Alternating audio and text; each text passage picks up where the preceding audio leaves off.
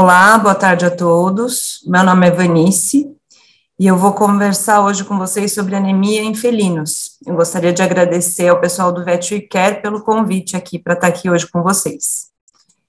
Então vamos lá. Eu sou formada pela Faculdade de Medicina Veterinária e Zootecnia da USP. Fiz residência em clínica e cirurgia de pequenos animais também pela mesma faculdade e depois eu fiz especialização em medicina de felinos pela Anclivepa. Já faz 12 anos que eu trabalho no Pet Care e junto com o Dr. Lawrence e a doutora Renata ajudei a é, implementar o programa Cat Friendly no hospital, tá? Então, uh, começando pela definição da anemia, todo mundo sabe que a anemia ela acontece quando ocorre uma diminuição de hematócrito e hemoglobina, consequentemente no, no organismo, né? Uh, a gente tem que levar em consideração que no paciente felino, o sangue corresponde de 6 a 8% do peso corpóreo, tá?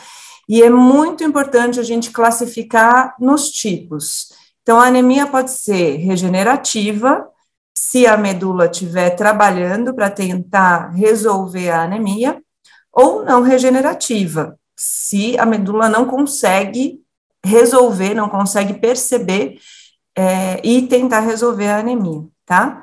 Dependendo da contagem de reticulócitos, eu vou conseguir classificar a minha anemia em regenerativa e não regenerativa. Nos gatos, existem dois tipos de reticulócitos que podem aparecer, são os ponte, ponteados ou pontiforme e os agregados. A gente considera os reticulócitos agregados para classificar a anemia em regenerativa e não regenerativa. E aí vocês vão me falar assim, poxa, mas o meu laboratório ele não conta reticulócitos. É, eu sinto muito. Se o, seu, se o seu laboratório não conta reticulócitos, vocês vão ter que achar um laboratório que conte, ou vocês vão ter que pedir para o laboratório contar o reticulócito, mesmo que isso tenha um custo a mais para o seu cliente, porque senão você não vai conseguir tratar direito essa anemia, né? É, dependendo do tipo de anemia, gente, isso vai impactar no tratamento que você vai fazer. Então, aqui só comparando, né, os caninos com os felinos, uh, nos cães, a gente considera que se aparecer até 60 mil é, reticulócitos, essa anemia não é regenerativa. No gato, abaixo de 15 mil, ela não é regenerativa. Então, eles podem até estar presentes, mas se tiver abaixo de 15 mil, não é regenerativa. E a partir de 50 mil, a gente já começa a ver uma anemia regenerativa. E a partir de agora, eu vou só falar de reticulócitos agregados, porque são esses que são os mais importantes, tá? Então, por exemplo, é, dois casos, a Lin e o Mazarope.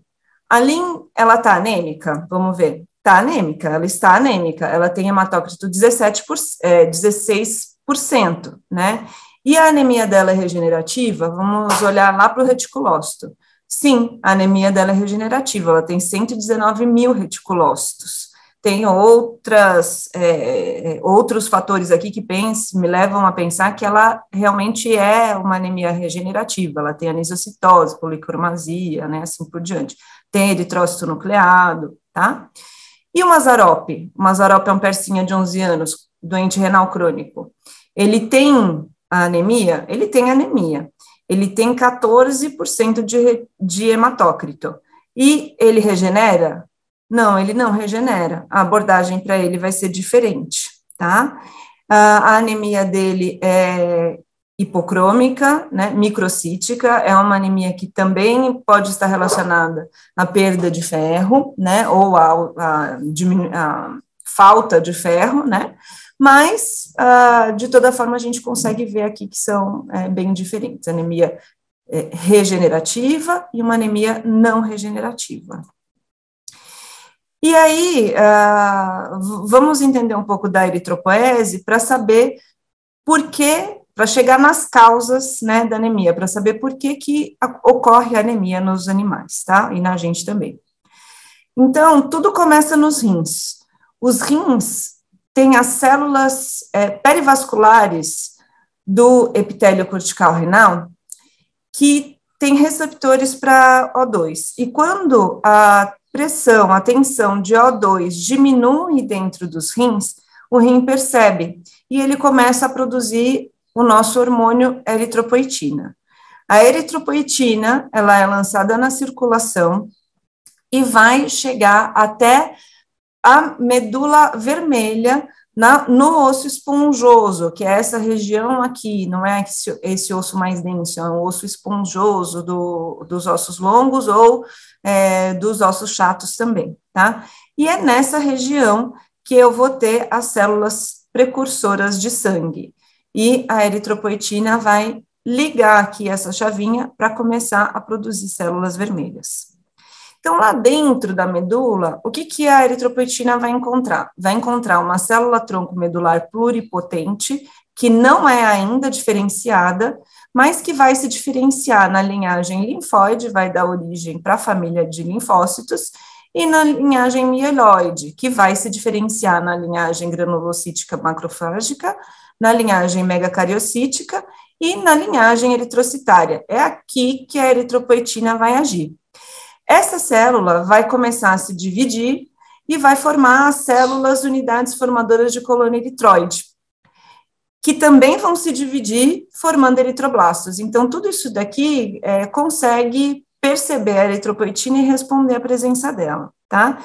Uh, dentro da medula, os proeritroblastos que a gente viu lá vão dar origem aos eritroblastos basófilos, que vão se dividir e multiplicar em eritroblastos policromáticos. Essa fase daqui é a fase de proliferação. Então, aqui eu tenho multiplicação celular. Depois dessa fase, vai ser uma fase diferente, aonde não haverá mais proliferação celular e essas células, elas vão se diferenciar, elas vão perder o núcleo, vão acumular ferro, vão fazer hemoglobina e vão virar eritrócitos. Essa é a fase de maturação. E como que acontece isso, né? É, do que mais essas células precisam para que esses processos ocorram? Então, a eritropoetina, que vai dar o start aqui para a produção de células, mas se não tiver vitamina B, vitamina C e outros nutrientes, não vai ter é, é, a proliferação celular, não vai ter multiplicação celular. E para maturação é muito importante o ferro, além do ferro, algumas proteínas, né? Entre outras coisas, o ácido fólico, por exemplo, que vai ser muito importante. Então, também levando à maturação adequada dessas células para elas virarem eritrócitos. Também, além disso, né, podem interferir na, na eritropoese, estimulando os andrógenos, T4 e GH, e algumas prostaglandinas, algumas interleucinas. E inibindo a eritropoese, eu vou ter estrógenos, corticoides, proteínas e interleucinas pró-inflamatórias, tá? Então, são fatores que interferem ali. 70 dias depois que essas células foram produzidas e entraram na circulação, elas vão ser removidas pelo sistema retículo endotelial, baço e fígado. Se essa retirada de hemácias ocorrer é, de uma forma muito grande, muito é, é, importante, eu vou ter uma hemólise extravascular, por exemplo, tá? E o que acontece com essas hemácias? Essas hemácias, elas são degradadas e uma parte delas é reaproveitada para a fabricação de novas hemácias, como, por exemplo, o ferro e a, o grupo M, e outra parte é eliminada, formando a bile tá? Algumas particularidades, então, entre as espécies que eu coloquei aqui. a produção de hemácias é, no gato demora cerca de cinco dias, nos cães e humanos em torno de sete dias. A vida média dessas hemácias na circulação nos gatos vai ser de 70 dias, enquanto nos cães e humanos pode chegar a 120 dias. Uh, e agora é, são particularidades aqui que para o gato podem é, complicar a vida dele, né? Então, os gatos, eles têm de 8 a 10 grupos sofridrilas na parede da hemácia. E essas regiões são regiões de fragilidade. Então, eles têm de 8 a 10 regiões de fragilidade na hemácia. Enquanto cães e humanos têm dois, e as ligações são mais fortes. uh, pode chegar a 4, né? Mas é, a ligação é mais forte. A hemoglobina do gato, aqui na última coluna, ela também é mais frágil do que a das outras espécies e ela perde facilmente a forma dela e ela se dobra. Então, ela é mais suscetível à, é, à oxigenação, né, à hemólise oxidativa. Uh, grupos sanguíneos, então, para os gatos, isso é muito importante. A gente tem descrito três grupos sanguíneos principais, que é o grupo A, B e AB, mas foram observadas algumas reações entre gatos é, que é, recebiam sangue de, é, de outro gato AB, entre gatos AB. Então, descobriram que existe um, outra, um outro fator que foi chamado de MIC, que ainda é, precisa, assim, de mais estudos para saber exatamente como que é, mas ele também pode causar reação.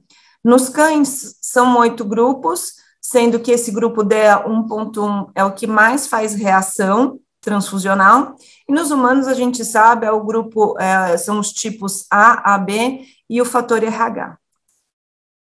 Então, quais são as causas da anemia?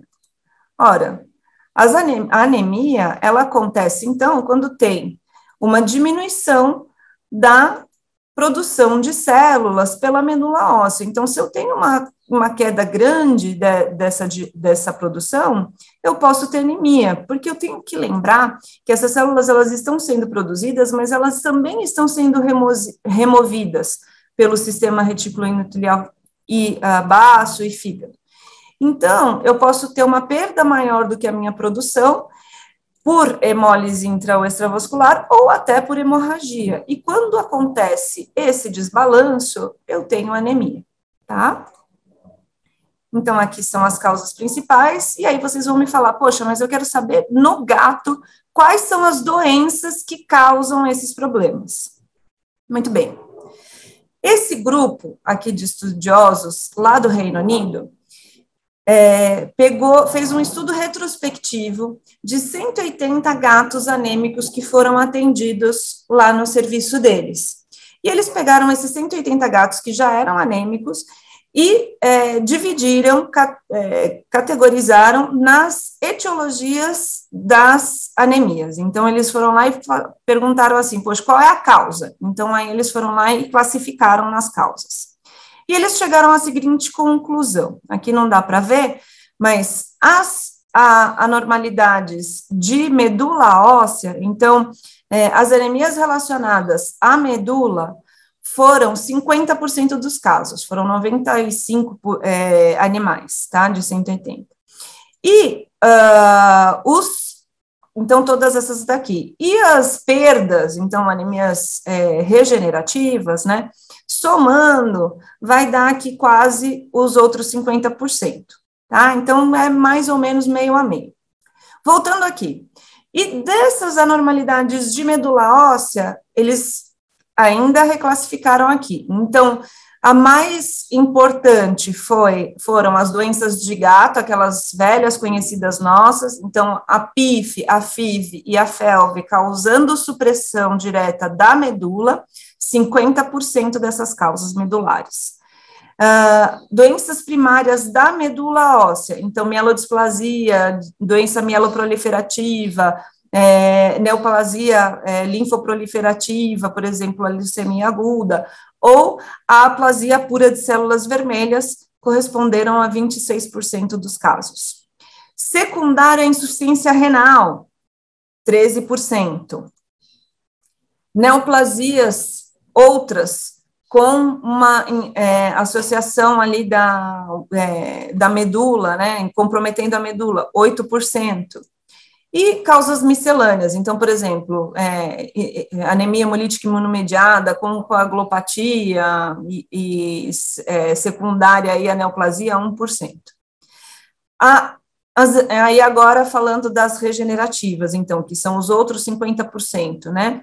As hemorragias foram os mais, a mais importante, 20%, hemólise, como imuno, é, anemia hemolítica imunomediada, é, lipidose hepática, deficiência da piruvato quinase, 10%, e as não classificadas, 16%. E aí, pensando aí nas não classificadas, né, enfim, É, a gente tem que lembrar que os gatos, eles têm as hemácias muito frágeis e que é, sofrem oxidação muito facilmente. E são sensíveis a fármacos. Então, tem alguns fármacos que diretamente causam problemas nas hemácias. Eles vão levar a, a metemoglobinemia e a formação de corpúsculos de Heinz. Esses são os corpúsculos de Heinz, essas bolinhas aqui que aparecem nas hemácias. E quando as hemácias adquirem isso, elas são reconhecidas pelo baço e são removidas da circulação. Então, se eu tenho uma formação de corpúsculo de Heinz em demasia no gato, é, eu posso ter uma, é, uma anemia por hemólise intra, é, extravascular, tá? Então, esses são alguns dos fármacos. É óbvio, todo mundo sabe que não se pode dar paracetamol para o gato, né? Ele morre, então ninguém, nenhum veterinário vai é, administrar essa medicação para o paciente felino mas algumas a gente nem é, pensa, né, que a gente está utilizando, mas a gente está. Então, eu vou dar um exemplo aqui para vocês do gordo, que foi um gatinho que a gente atendeu de sete anos, macho castrado, domiciliado, e que tinha um contactante saudável. A queixa dele era a presença de um nódulo no flanco esquerdo, região de aplicação, com surgimento cerca de três meses depois de aplicação de vacina. Ele tinha sido resgatado na rua ainda filhote pelos tutores, e a gente fez, então, nessa primeira consulta, a citologia aspirativa do nódulo, que veio como processo inflamatório. A gente considerou inconclusivo e resolveu é, optar pela remoção, a excisão da lesão com ampla margem e enviar para o histopatológico tá? Porque já fazia bastante tempo da evolução. Então, ele era um gatinho, não é a foto dele, mas é, era um gatinho assim, cia-lata, né? É, gordinho, tá? E a gente fez os exames pré-anestésicos que foram mais ou menos uns cinco dias antes. A gente fez hemograma, ureia creatinina, LTFA e o FA e o ECO, que foram normais, e o hematócrito inicial dele era 46%. Então, foi feita a remoção, né? Essa também não é foto dele, mas era um nódulo dessa forma, desse jeitinho aqui, né? Região de aplicação. Quando a gente retira, a gente retira com uma margem ampla, né? Então, esse nódulo é desse tamanho, a gente vai retirar isso tudo. E no pós-operatório inicial, ele estava em bom estado geral. Só que na internação, depois de mais ou menos umas 18 horas, ele começou a ficar apático e não tinha se alimentado. E a gente estranhou, porque o nome dele era gordo, ele adorava comer. E no exame físico, as mucosas estavam pálidas. Então, foi realizado um hematócrito, né? 16%, e depois o hemograma, a gente viu que não tinha reticulócitos. E aí, isso, a gente ficou muito preocupado, porque o, o hematócrito anterior, cinco dias antes, era 46, aonde foram parar esses, essas hemácias, né? Qual é a causa da anemia? Então, a primeira coisa foi que a gente pensou foi, bom, foi alguma coisa que aconteceu no transoperatório. Será que foi uma hemorragia? Aí a gente foi conversar com o cirurgião, falou, olha, não foi hemorragia. É uma lesão cutânea, a gente retirou pele, retirou margem, ok, mas não teve sangramento, não teve mesmo. Ah, aí a gente começou a pensar, putz, será que é alguma coisa do paciente, alguma doença de gatos, né? Mas, nossa, mas para fazer uma, uma hemólise assim tão é, rápida, né, uma perda né, tão rápida assim, então a gente testou FIV-FeLV e deu é, FIV positivo. Aí a gente ficou pensando, poxa, mas será que foi responsável? Aí a gente achou que não, porque foi muito rápido, né?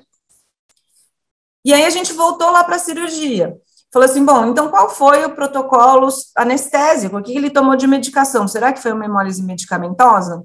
E aí ele tinha tomado a cepromazina e meperidina na sedação, foi, foi anestesiado, induzido é, com propofol e mantido no ISO.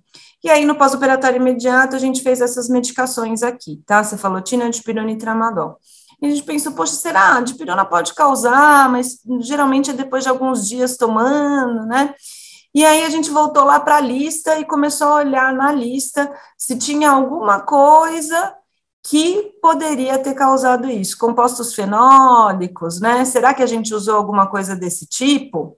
E aí a gente foi para a literatura. Bom, Nesse, é, nesse é, trabalhinho, eles estudaram é, injúria oxidativa nas células vermelhas de gatos que tinham sido anestesiados com propofol e chegaram à conclusão de que sim, o propofol poderia causar é, é, anemia.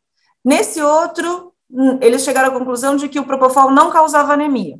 E nesse outro, causava anemia. Então, gente, a gente não sabe. Mas os compostos fenólicos que estavam lá na nossa lista como sendo um dos responsáveis é, um dos responsáveis por anemia, ele é isso daqui. Então, o que, que é um composto fenólico?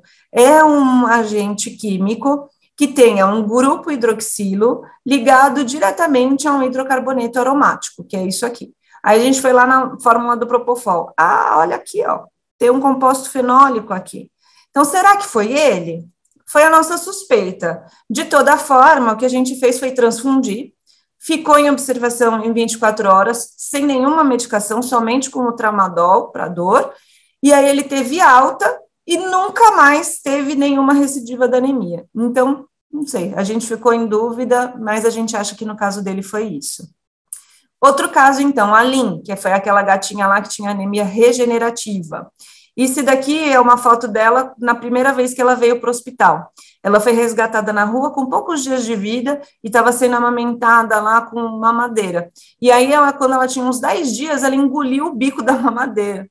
E foi anestesiada, passou por endoscopia para a gente retirar o bico. E aqui está ela no pós-operatório imediato, tá? Quando ela chegou para a gente com quatro meses, que foi depois, ela tinha tomado duas vacinas quádruplas, a última tinha sido, havia pouco tempo, e ela chegou prostrada, apática, sem melhora com suporte em colega, que aí encaminhou com urgência. Ela estava hipotérmica, mucosas perláceas, glicemia um pouquinho alta, mas ela tinha acabado de receber tratamento lá no colega, lactato alto e desidratação muito grave. Ela tinha tido um quadro de apatia desse jeito, fazia mais ou menos um mês, mas com o suporte realizado no colega, ela tinha melhorado. Dessa vez, não, ela veio direto. Então, o que, que a gente pensou para ela como plano terapêutico? Internação para transfusão, suporte, exames complementares. Esse era o hemograma dela, que a gente já viu lá, hematócrito 16%, é, reticulócito alto, eritro, é, eritrócitos nucleados, tá? Além disso, foi feito no, no, no, na internação a tipagem sanguínea, ela era tipo A, ultrassom, fígado congesto, e no eco ela tinha várias alterações no coração. Uh, fez é, o teste de FIV-FeLV, era positivo para FeLV, e fez o PCR de doenças infecciosas. Aí qual a causa da anemia? Quando a gente foi olhar a lâmina, tinha micoplasma. Então a gente começou a pensar no micoplasma ou numa reação vacinal, anemia pós-vacinal, tá? É, então a gente fez a gente chegou à conclusão, né? a PCR veio com positivo para panleucopenia, é, FeLV, né? Deu positivo no PCR também e o micoplasma também. Então a gente começou a tratá-la como é, anemia infecciosa. Uh, a gente também é, entrou com cortisona, porque a gente é, não sabia se não tinha sido por causa da, da, da vacina, né, uma anemia hemolítica imunomediada e é, secundária à vacinação, e aí foi prescrito o tratamento, então, com doxiciclina, predzinho, clopidogrel, pimobendan por coração, complexo B. E ela melhorou, né? Melhorou a, a anemia, ela melhorou de estado geral, e atualmente ela está só em observação porque ela é uma FeLV positiva, tá? Mazarop, outro caso. É aquele segundo caso que a gente viu. Então, a queixa inicial dele era ataxia e emagrecimento muito importante com diarreia intermitente. Ele tinha diagnóstico de doença renal e doença intestinal inflamatória ou linfoma que não foi feito o, a biópsia, tá? Então, esse era o Mazarop quando ele chegou. Percebam a ataxia nos membros torácicos, quando ele vai começar a andar, opa, quase caiu. A, atrás também, quando ele vai tentar sentar, ele dá uma balançada ali com, com os membros pélvicos, e sentou com a ajuda da cauda, tá? Então, essa era a ataxia dele. Ele chegou a ficar, em alguns momentos, pior do que isso, tá? Uh, o hemograma dele era aquele que a gente viu, 14% de hematócrito, com microcitose, então a gente teve que fazer reposição de ferro. E aí, aqui eu queria trazer uma discussão que é quando eu entro com eritropoetina para o doente renal crônico, né? Então, esse trabalhinho aqui, que foi uma, uma revisão, né? Fala exatamente sobre isso. Quando que eu entro? Então, aqui eles falam assim: que a gente entra se o gato estiver é, com anemia que não parece se resolver com outras, com outras coisas, né, com, com outros suplementos, enfim, ou se, e se, e se o gato estiver com sintomas de anemia, tá? E aí você pode escolher a, a eritropoetina que você vai usar. Eles falam para tentar usar a darbopoetina, porque ela causa menos reação imunológica, né, com é, a fabricação de anticorpos anti-eritropoetina. Só que eu fui olhar, a darbopoetina custa R$ 4.500 de frasquinho. Tudo bem que ela deve durar bastante, mas a eritropoetina você consegue por R$ reais. Então, eu acho difícil a gente conseguir introduzir isso no nosso, nos nossos pacientes, mas bom, existe, é bom a gente saber que existe. Agora, eu não concordo muito com essa conduta. Eu normalmente não espero os meus pacientes renais crônicos que, que são anêmicos, eu não espero eles chegarem a ter sintoma de anemia para entrar com a eritropoetina, eu entro antes. Quando chega lá com anemia não regenerativa, que já está com tudo, é, todas as outras medicações, os outros suportes, e ele está com 20% de hematócrito, eu já entro com eritropoetina. Por quê?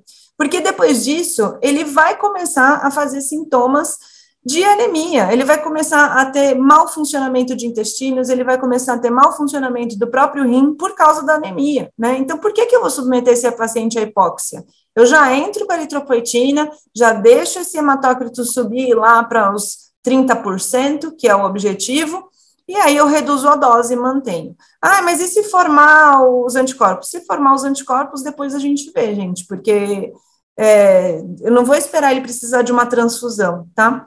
Principalmente depois do que aconteceu com esse gato.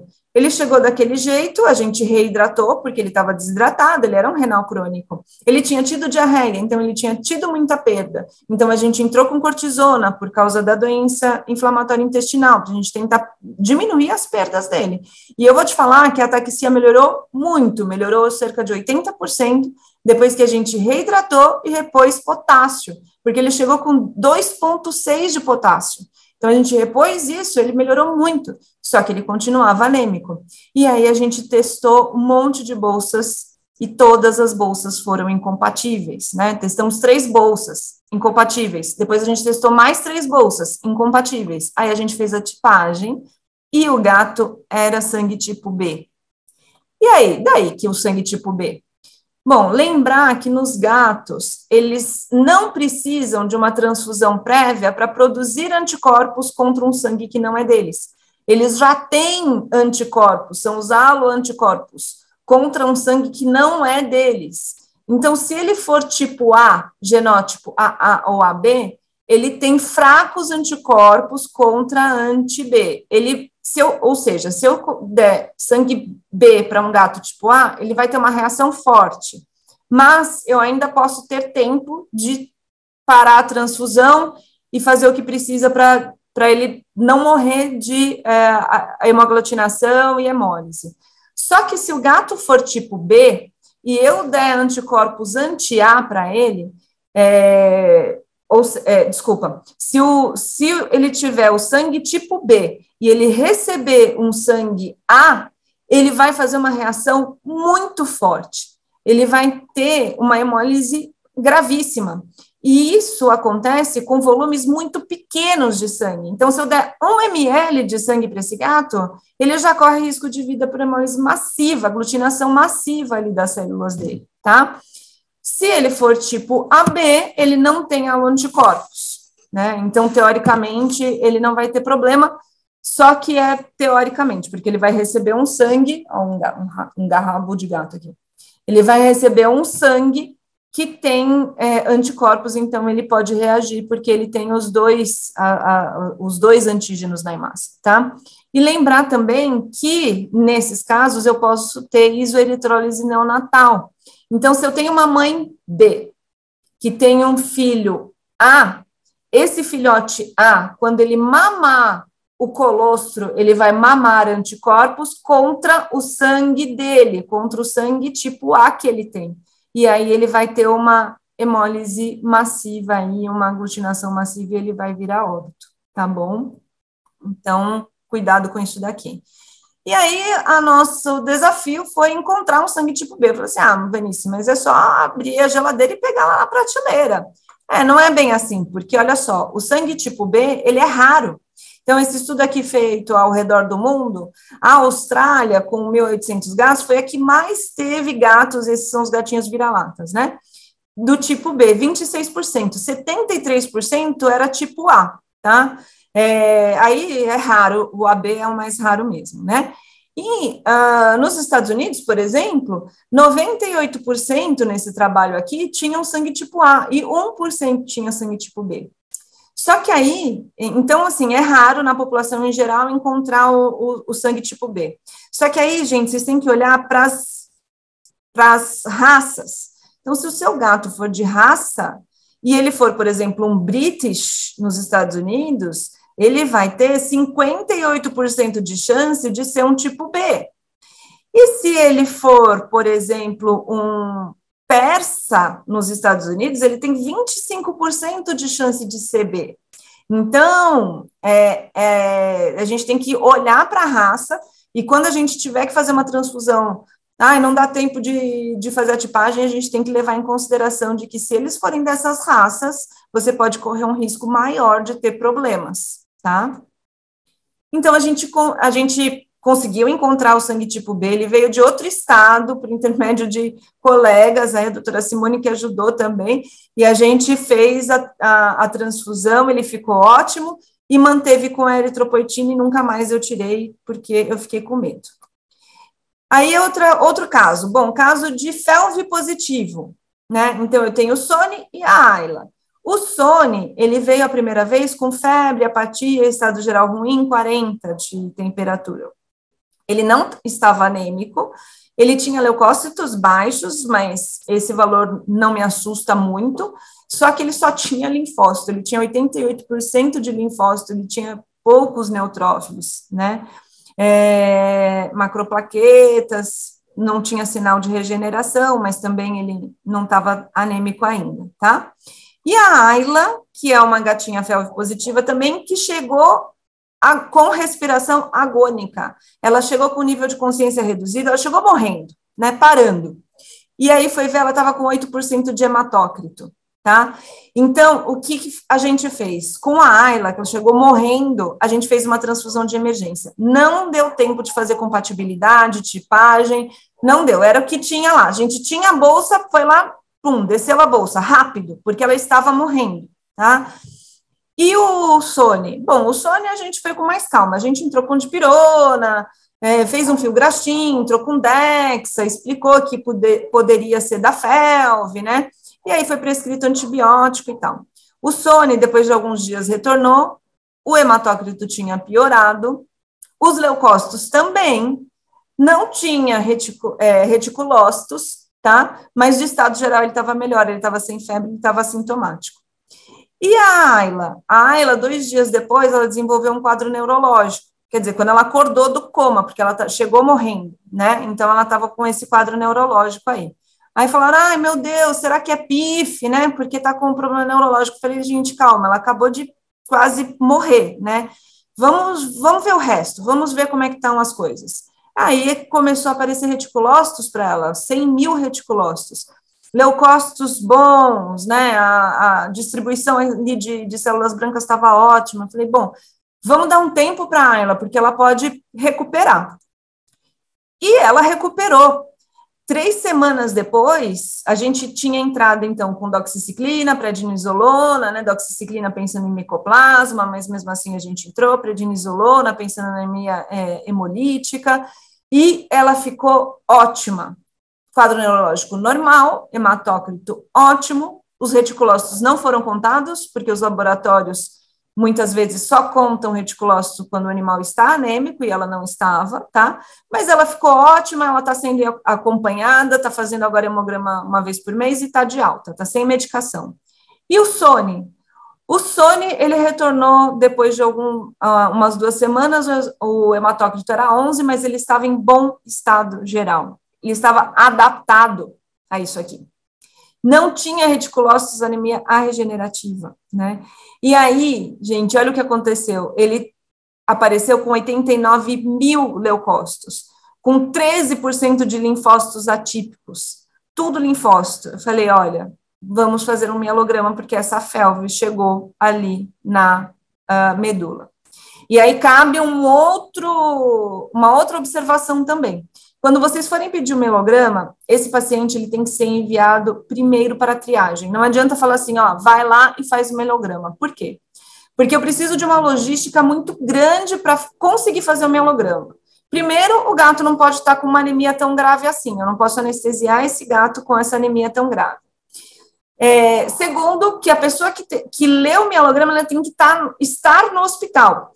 E o centro cirúrgico tem que estar livre, tenho que ter um anestesista à disposição, porque isso é feito dentro do centro cirúrgico com um paciente anestesiado. Então, ele tem que ser encaminhado, a gente tem que programar isso, se for o caso, a gente transfunde, e daí no mesmo dia, algumas horas depois, ou no dia seguinte, a gente faz o, o mielograma, tá? Outro caso, então, Manuela e Bilu, outros dois casos. Essa gatinha, Manuela, ela era pequenininha, ela era uma adulta, mas ela era anã. Ela era como se fosse um filhote, então a gente acha que ela tem nanismo hipofisário, ela não cresceu, ela tinha um quilo e meio, proporcional, bonitinha, não era magra, né? É porque ela era pequenininha mesmo, tá? E a Bilu, que era uma gatinha de 10 anos, e a Bilu, ela tinha, ela era castrada e tinha histórico de colicistite, já tinha tratado, fazia umas, algumas semanas ali em colega, é, com antibiótico e tudo mais, e aí ela chegou com êmese, disorexia e apatia. Ela tinha tido um quadro semelhante, então, numa semana anterior, tal, e tinha melhorado. Só que quando ela chegou, ela tinha sinais de choque. Ela estava hipotérmica, hipotensa, apática, mas consciente. A Manuela chegou desorientada, atáxica e dispineica. Foi assim, ela vomitou, aí ela começou a ficar atáxica e dispineica, e aí ela levou correndo.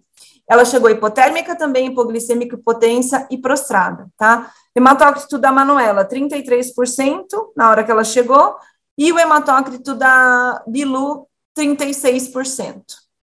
Então, elas foram, as duas foram é, internadas, né?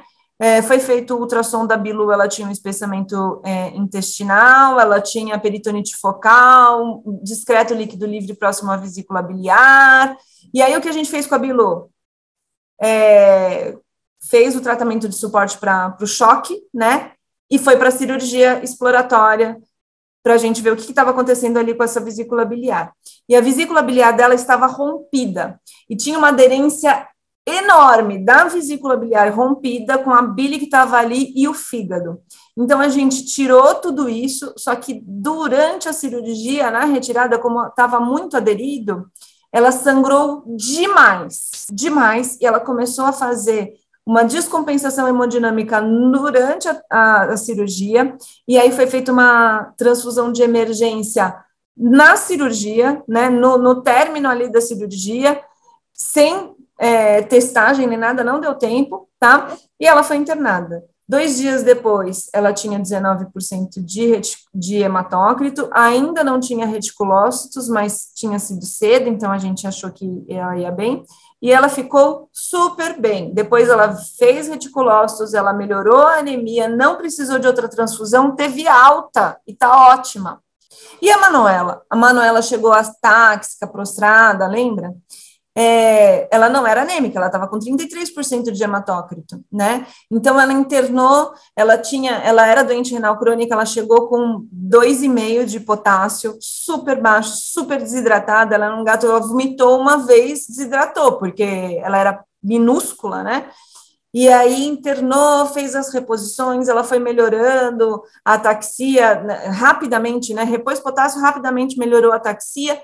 Só que aí, gente, dois dias depois, ela estava com 13% de hematócrito. Aí falando assim, gente, por que que essa gata tá assim? Ah, a táxica anêmica é PIF, né?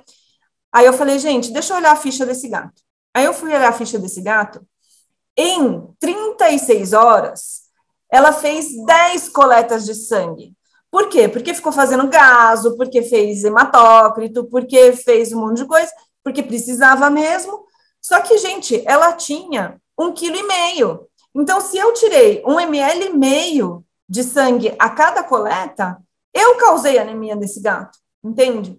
Então, eu acredito que tenha sido isso. Depois a gente entrou com tratamento também, né? Entrou, entrou com eritropoetina, ferro e tudo mais. Ela fez transfusão, né? E depois a gente entrou com isso, ela ficou ótima. Tá super bem, tá de alta também, tá?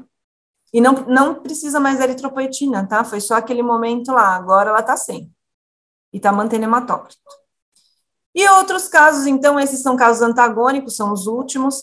Tiago e Puma, o Tiago é um felino macho de dois anos, castrado, felve negativo. E aí a história é a seguinte: ele morava numa indústria e aí ele desapareceu, né? E voltou depois de alguns dias apático. Aí levou lá no, no consultório, ele tinha hematócrito 12, 0,1 de eritroblasto e reticulócito, nada, né? E a puma? A puma é uma feminha castrada, também felve negativo. E aí o histórico, ela já veio, ela veio encaminhada, né? Então ela já veio apática e uma anemia muito regenerativa e estranha, né? E ela realmente tinha 16% de hematócrito e reticulócitos, 400 é, mil reticulócitos. Então era uma anemia muito regenerativa, tá? E aí o que a gente fez com o Tiago? A gente pediu hemograma, né? Porque a anemia não regenerativa desse jeito, não responsiva, ele já tinha sido tratado é, com cortisona, enfim, já tinha feito imunossupressão e tudo não melhorou, fez a, o mielograma e fez o PCR de felve da medula negativo e no mielograma aplasia eritroide pura, tá? Aí, aí ele falou assim, gente, mas não é possível, meu gato vai morrer, não posso, tal. Tentou-se de tudo, fez eritropoetina, fez decadurabolina, e falei, olha, não sei, vamos tentar a aplicação de célula-tronco, porque aqui é, é, isso, a gente explicou tudo, né, explicou que não, não tinha certeza de nada, tal, fiz três aplicações. Depois de tudo isso, passou um tempão, né, hematócrito ainda continuava 15, sem reticulócito. Então, realmente, aqui, prognóstico ruim, ele faleceu. E a Puma, a Puma, a gente fez um PCR de doenças infecciosas, deu positivo para micoplasma. A gente tratou micoplasma, tratou com corticoide, melhorou, ficou ótima. Aí a gente tirou, diminuiu a, a cortisona, começou a baixar de novo o hematócrito, e ela começou é, de novo a ter sintomas. Aí a gente voltava com cortisona, aí melhorava. Então, a gente chegou à conclusão de que ela pode ser realmente uma anemia hemolítica imunomediada. Associamos ciclosporina, e aí, com a associação ciclosporina e prednisolona, o hemotócrito dela foi para 30, e aí, em 30%, o laboratório não conta reticulócito, aí eu liguei para o laboratório e falei, por favor, conta reticulócito dela. E olha só, apesar de 30% de hematócrito, ela tem 150 mil reticulócitos. Então, acho que ela ainda está hemolizando. Eu vou ter que melhorar a imunossupressão dessa gatinha, tá bom? Então, era isso, gente, que eu tinha para falar para vocês. As conclusões que eu cheguei desses casos é que nem toda anemia é FeLV e nem toda FeLV é anemia. Nem toda alteração neurológica associada à anemia é PIF e nem toda anemia não regenerativa é de fato não regenerativa. Tem que é, tem que levar em consideração que demora três dias para os reticulócitos serem lançados na circulação, então às vezes não apareceu ainda, mas dá um tempo, respira, pede para o tutor ter paciência, investir um pouquinho que isso pode dar certo, tá?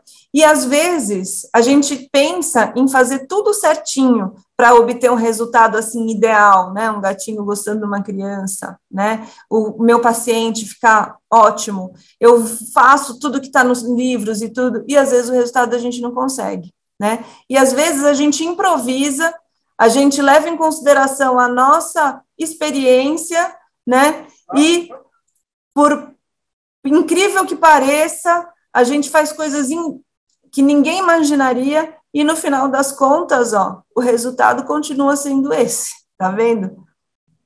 Quem diria que uma criança balançando um gatinho no balanço levaria o gatinho a ser o melhor amigo dela, tá bom? É isso que eu tinha para dizer para vocês. Eu agradeço a todos, me coloco à disposição. Alguma dúvida que eu puder ajudar, alguma experiência que eu puder compartilhar, eu fico à disposição. Obrigada a todos. Até mais. Obrigada, Van, obrigada pela palestra, foi muito boa. É, e a gente vai iniciar agora as perguntas. Se vocês tiverem mais perguntas, chegaram três perguntas aqui. E aí a gente vai conversar agora um pouquinho com a, com a doutora Vanice, que é a nossa médica veterinária de felinos aqui do Pet Care. E, e depois a gente vai falar sobre o sorteio, tá bom? Então, a primeira pergunta, Van, é, Maria Cristina Ribeiro perguntou se tem existe algum estudo de tipagem de felinos feito no Brasil. Olá, boa tarde a todos. Eu gostaria de agradecer a presença de todos. E olha, é, com relação ao estudo de tipagem no Brasil não tem, né? Igual a esses que eu mostrei, que é, tinha tanto os, é, separando em raças, como é, de modo geral, né, atendimento de, de pacientes que chegam não tem é, uma quantificação, né? Então a gente sabe, a gente pega os de raça, a gente já pega por esses que a gente é, sabe da literatura internacional, então a gente sabe que os persas é, eles são mais predispostos a ser grupo B, né? Então a gente tem que tomar cuidado com eles e as raças que são é, aparentadas deles, né? Também, mas uh, no Brasil não tem, né? É, não são todos os laboratórios que têm tipagem, não é todo mundo que faz tipagem né, de gatos. Muitas vezes os gatos eles chegam é, em emergência, em urgência, então acaba não fazendo, né? Infelizmente a tipagem, embora seja bastante importante, então não tem. Até fica a dica aí para fazer um levantamento. É, dos gatos aí no atendimento precisaríamos fazer, sim, para a gente saber como que é a nossa realidade nacional, né? Mas, para vocês terem uma ideia, por exemplo, é, nesse, nesse, trabalho que eu mostrei, tem o Bengal com 50% e 50% ali, né, de tipo A, tipo AB lá. É, eu peguei um trabalho que era 100% dos Bengals eram tipo A. Então, realmente, isso muda de trabalho para trabalho e de localização também. Teria que ver aqui no Brasil como é que estamos.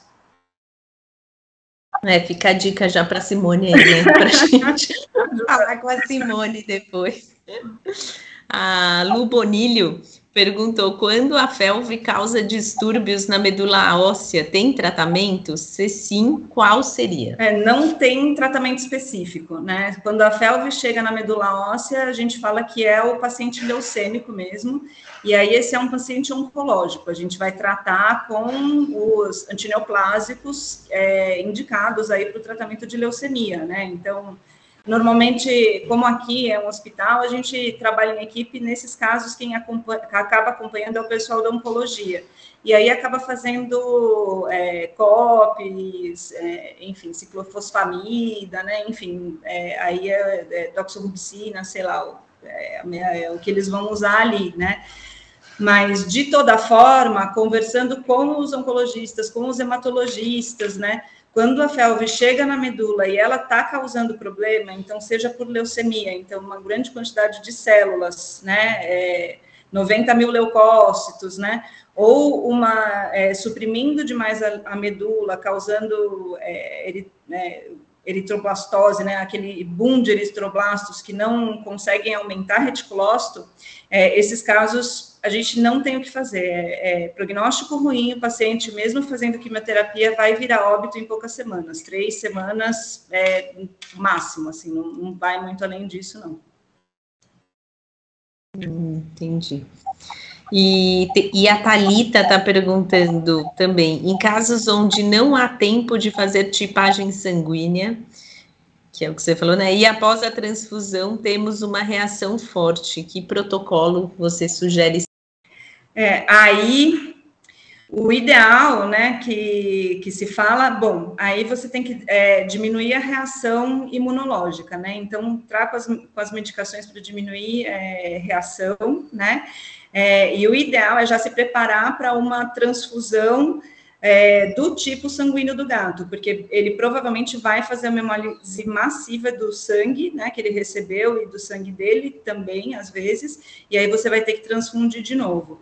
É, esses casos também são de prognóstico reservado a ruim, mas quando a hemólise é tardia, geralmente você tem um tempo para fazer isso. E de preferência transfundir é, papa de hemácia, né, concentrado de hemácias, é, e não o sangue total, né. É, seria isso. Hum. Tem muito. A Thalita está super elogiando aí sua palestra, colocando ótima palestra, muito elucidativa com os casos clínicos. Obrigada. Eu adorei também o vídeo final da palestra. Todo mundo da balança aí com o gato e o gato super fofo, gostando. É, para quem não sabe, é o seu gato. É a né, minha Vanessa? filha torturando é o meu filha. gato. e apesar disso, ele é o melhor amigo dela, né? Então é isso. Mas é, essas, essas questões, né? De eu, eu coloquei de propósito assim alguns casos de transfusão. A gente fez, é, eu coloquei dois casos de transfusão nos quais não foi possível fazer é, a transfusão, a tipagem, a compatibilidade, né? É, e isso acontece também com a gente, porque o paciente chega numa situação que o laboratório fechou, está é, tá em emergência, né, muito, muito grave, né, e a gente acaba transfundindo, é o risco que a gente tem, né, mas tem que saber que às vezes não vai ter o que fazer, é, de repente vai precisar de uma outra transfusão e mesmo assim pode ser que venha a falecer da hemólise, né. É. Ó, só elogios aqui para você, viu? Depois você olha lá, tipo, doutora Vinícius é maravilhosa, muito bom, muito bom, casos clínicos interessantes, muito bom escutar isso. E tem, tem até uma. Eu, cadê? Eu acabei de olhar. A Thalita estava perguntando se alguém sabe dizer se você tem alguma arroba, não sei, talvez alguma rede social aí que as pessoas possam conversar com você. Ah, eu, eu, eu, sou muito antiga, sabe? Eu não uso muito. Eu até tenho rede social, mas eu não abro, nunca postei nada. É, é uma tragédia, assim, mas faço seu e-mail, viu, gente? Depois eu dou para a Lu, ela passa para vocês. Eu acho mais fácil, tá bom? Tá bom, ó, se, quem quiser falar com a doutora Vanice, pode vir no Pet Care, falar com ela ou escrever aí para o VetWeCare, é, e a gente também faz toda essa interação e essa ponte aí com, com o nosso time aí interno, fiquem à vontade, o PetCare é, adora receber veterinário, visita, então se inscrevam aí. Quem quiser, até a gente passou aqui, não sei quem, não, quem é de São Paulo, quem é do Rio de Janeiro, que a gente também tem, é, do ABC, a gente tem o programa Veterinary Care e a gente abre toda, toda a nossa rede aí quando a gente tem algum suporte no local, que o nosso site é veterinicare.com.br para vocês se inscreverem no programa. E a gente faz várias ações junto com os veterinários para a gente fortalecer a nossa classe aí, a gente se ajudar. Então, divulgar conhecimento técnico, palestras, a comunicação com, que nem a, Van, a está aqui dentro, ela sempre interage com todos os veterinários dos casos encaminhados. Então, contem com a gente aí, né? A Vanice está aí para e, e, disponível, apesar dela não ter rede social. É, eu queria agradecer também que alguns casos foram casos encaminhados, né, também, e eu agradeço a, confiança aí. Eu também fico em dúvida, viu, com muitas, muitos casos que aparecem aqui. É. É, obrigada, obrigada de novo. Quem tiver mais dúvida e surgir dúvidas aí, porque a gente sabe que às vezes, conforme vai atendendo, vai lembrando da palestra, vai falando, meu Deus, e agora? E quiser falar com alguma, alguma dúvida com a doutora Vanice, pode mandar lá no e-mail do VetRecare, que nem a gente passou, que é o vetrecare.petcare.com.br, e a gente passa para a doutora Vanice e a gente responde para vocês também, tá bom?